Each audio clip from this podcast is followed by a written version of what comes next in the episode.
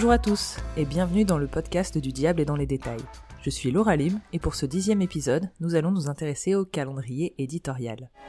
Que les vents nous soient favorables. Même si vous n'êtes pas un adepte des bonnes résolutions, le calendrier éditorial est un bon moyen d'attaquer ce mois de janvier si vous voulez vous éviter de sortir les rames dès qu'il s'agira de rédiger ou faire rédiger des articles pour animer votre blog d'entreprise.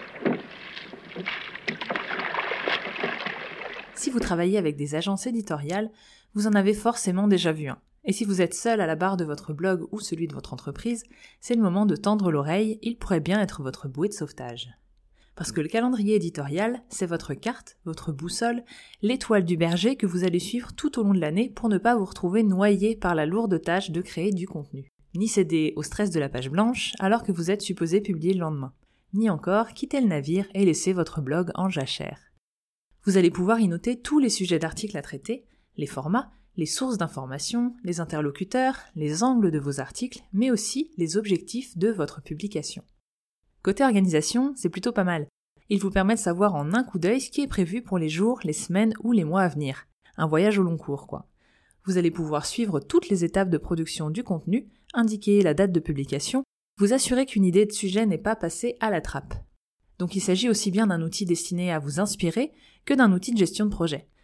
Si vous êtes plusieurs à travailler sur l'animation de votre site, ou si vous sous-traitez la création des contenus, ce calendrier devient un espace de dialogue pour chaque publication. Vos collègues ou clients savent où en est la production et où trouver les informations dont ils pourraient avoir besoin. Il permet également de valider les contenus au fil de l'eau. Avoir un calendrier éditorial, ça vous permet de veiller au grain et de vous assurer de l'efficacité de votre prise de parole sur le long terme. Grâce à lui, votre stratégie de communication ne tombe pas à l'eau et vous restez cohérent dans votre démarche sans virer de bord au moindre coup de vent. Vous êtes plus régulier dans les publications, ce qu'aiment les algorithmes de Google, mais surtout vos lecteurs. Grâce à lui, vous veillez aussi à la diversité des sujets abordés et des formats choisis, sur un seul et même document. Passons au concret, c'est le moment de vous jeter à l'eau. Vous pouvez créer votre calendrier éditorial sur de multiples outils, payants ou gratuits, et en l'adaptant selon vos besoins. Le plus simple, notamment parce que tout le monde l'utilise, c'est Excel ou Google Sheets.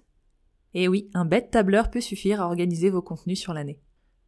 Vous allez y noter les titres envisagés pour vos articles, les angles, les intervenants et leurs coordonnées, la date de publication prévue, les sources d'information, les visuels envisagés, les posts associés pour les réseaux sociaux, bref, tout ce qui vous sera utile dans votre travail de rédaction et de publication. Je vous invite à aller sur notre blog dans l'article associé à cet épisode pour télécharger un modèle de calendrier éditorial sur Excel. Alors bien sûr, il existe d'autres outils l'incontournable Trello, qui propose d'ailleurs des modèles gratuits à adapter selon vos besoins, mais aussi Notion, ou encore des outils spécifiquement dédiés à la production de contenu, comme Airtable, A-I-R-T-A-B-L-E. Si vous êtes plusieurs à travailler sur les contenus, je vous le conseille. Il vous simplifiera la vie, car on a vite fait de se perdre dans les ajouts et les commentaires de chacun. Avec Airtable, chacun peut commenter un sujet et les échanges sont historisés. Il permet aussi de filtrer les contenus, par exemple par état ou par contributeur, vous épargnant d'aller à la pêche aux informations à l'aveuglette. Chacun contribuera à l'avancement du calendrier, vous évitant d'être le seul galérien à faire avancer le navire.